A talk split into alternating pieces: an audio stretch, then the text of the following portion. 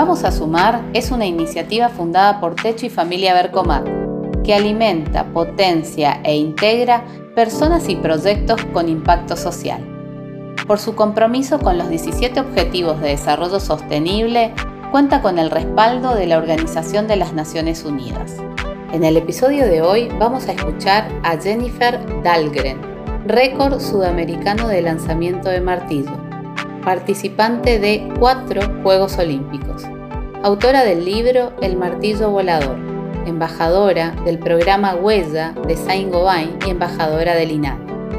Su charla, Las remodelaciones del yo durante el evento Vamos a sumar NEA de el 2019 en Posadas, habla sobre el bullying, discriminación y la importancia de seguir nuestros deseos y está alineada al Objetivo de Desarrollo Sostenible de Naciones Unidas número 10, reducción de las desigualdades. Este episodio tiene el apoyo especial de Saint-Gobain Weber Megaflex. Con ustedes, Jennifer Dahlgren.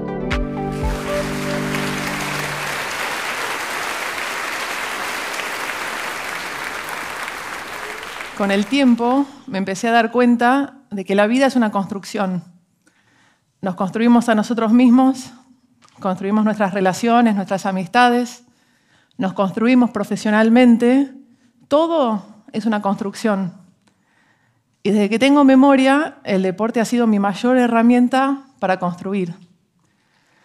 De chica, mi familia se mudaba mucho y era un desarraigo constante.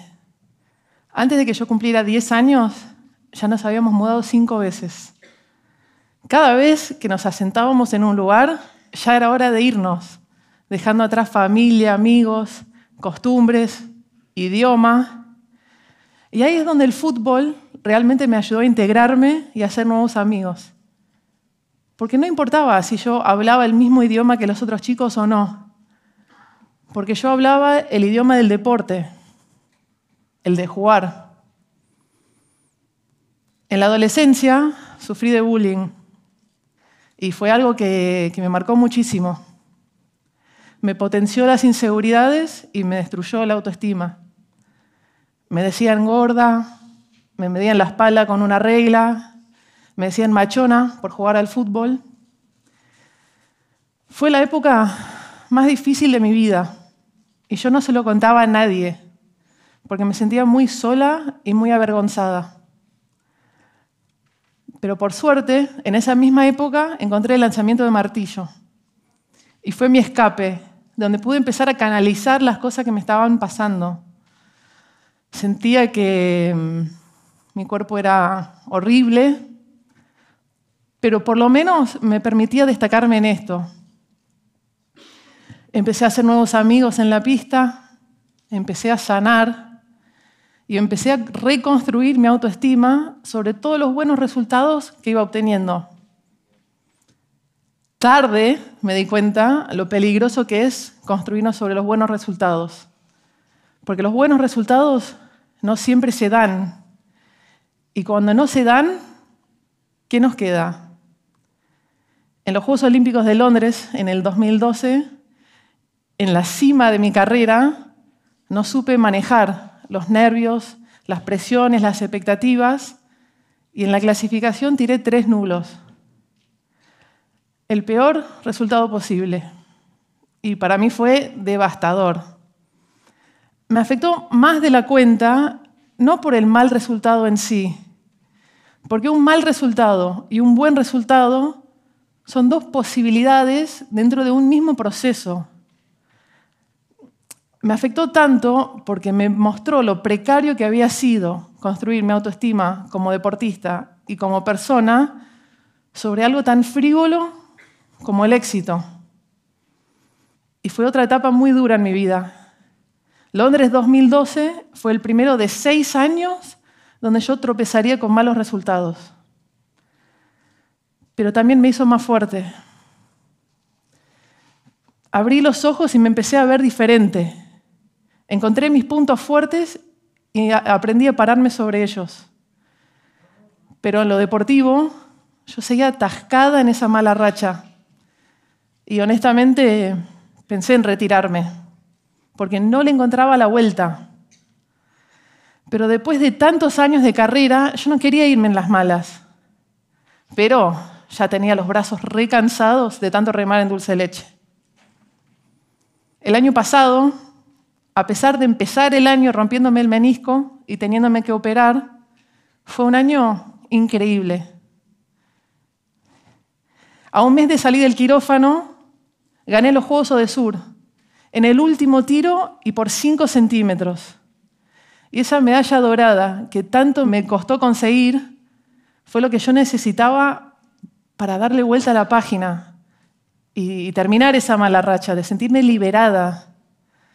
Después también gané el campeonato iberoamericano, competí en Europa y me fue bárbaro. Todo porque volví a encontrar algo muy simple, el disfrutar. Se me había escondido detrás del soltar. Como frutilla del postre de un gran 2018, en octubre, Presidencia de la Nación me invita como deportista ilustre a la gala del G20. Y yo estaba emocionada, como si fuera mi fiesta de 15. Y me hice la típica pregunta, ¿qué me pongo? Ahora, siempre me fue difícil conseguir ropa, entonces averigüé un poco y conseguí un lugar posible para ir a comprarme un vestido. Y antes de ir, le escribo a la chica y le digo, mira que soy grandota. Y ella me respondió, no te preocupes, tengo talle grande. Al otro día entré con una confianza y una ilusión a ese local. La chica me da un vestido para que me pruebe, el más grande que tenía. Y cuando me lo voy a poner, no me cerró en la espalda. La chica se lamentó yo le agradecí igual, pero me fui con un nudo en la garganta. Y caminando hasta mi auto, empecé a contar lo que me había pasado y la frustración que yo sentía en mis historias de Instagram. Terminé llorando sola en mi auto y llegué a mi casa y me fui a dormir muy conmovida. Me volví a sentir esa chica de 15 años que soñaba con tener otro cuerpo para vivir esta vida. Y me frustré por volver a frustrarme con lo mismo. Pero gracias a esas lágrimas encontré comunidad. A la mañana siguiente, cuando prendo mi teléfono, no entendía nada. Mi angustia del día anterior se había viralizado. Y además de la atención de muchos medios, me empezaron a llegar miles y miles de mensajes de personas, la mayoría mujeres, que habían sufrido a lo largo de sus vidas con lo mismo que yo, con sentirse marginadas por la industria de la moda, sentirse burladas por la sociedad y sentirse discriminadas en las tiendas. Pero a pesar de siempre haberme sentido así, tuve mi momento de cenicienta, gracias a un vestido rojo soñado que me hizo Santiago Artemis en la gala del G20 deslumbré. Y también gracias a todo lo que me pasó, me sumé a la lucha por una ley de talles nacional. Y ese vestido increíble pasó a ser algo anecdótico. Y lo importante fue entender que si bien había mejorado muchísimo mi relación con mi cuerpo, aún me quedaba trabajo por hacer. Y entender que a muchas mujeres les pasa lo mismo que a mí me ayudó a normalizarlo, a aceptarlo y me dio ánimo para seguir trabajándolo. Creo que el soltar es un proceso fundamental en nuestro crecimiento. Tenemos que soltar viejas heridas, frustraciones, broncas, para que haya espacio para que nos lleguen las cosas buenas. He pensado mucho en volver tiempos atrás y hablar conmigo misma en esa dura etapa adolescente. Pero hoy, más que hablar con la Jenny de los 14 años, me gustaría mostrarle la mujer en que se convierte. Porque la misma que sufría cada verano y odiaba cada rollito y escondía cada estría, la misma que se inhibía en la intimidad, la que pedía por favor que apagaran la luz la que quería que la amen, pero que no la miren, es la misma que hoy se quiere.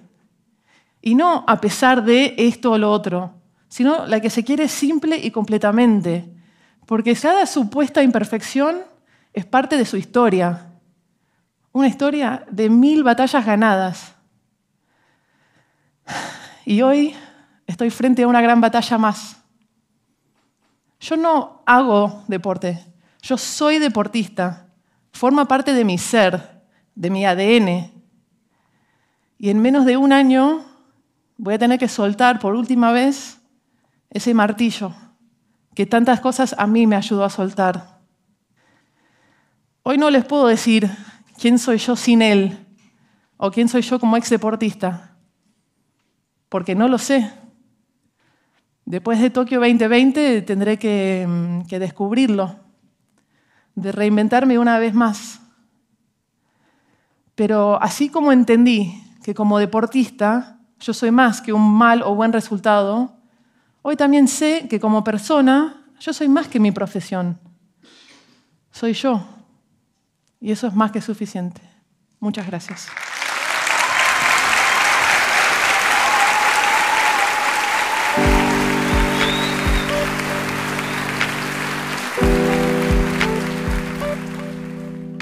Esperamos que se hayan inspirado con Jennifer. Pueden ver el video y compartir su charla desde nuestro canal de YouTube. Vamos a Sumar es una iniciativa sin fines de lucro fundada por Techo y Familia Bercomar, que cuenta con el respaldo de Naciones Unidas. Este episodio tiene el apoyo de Saint Gobain Weber Megaflex. Para más información, entra a www.vamosasumar.org.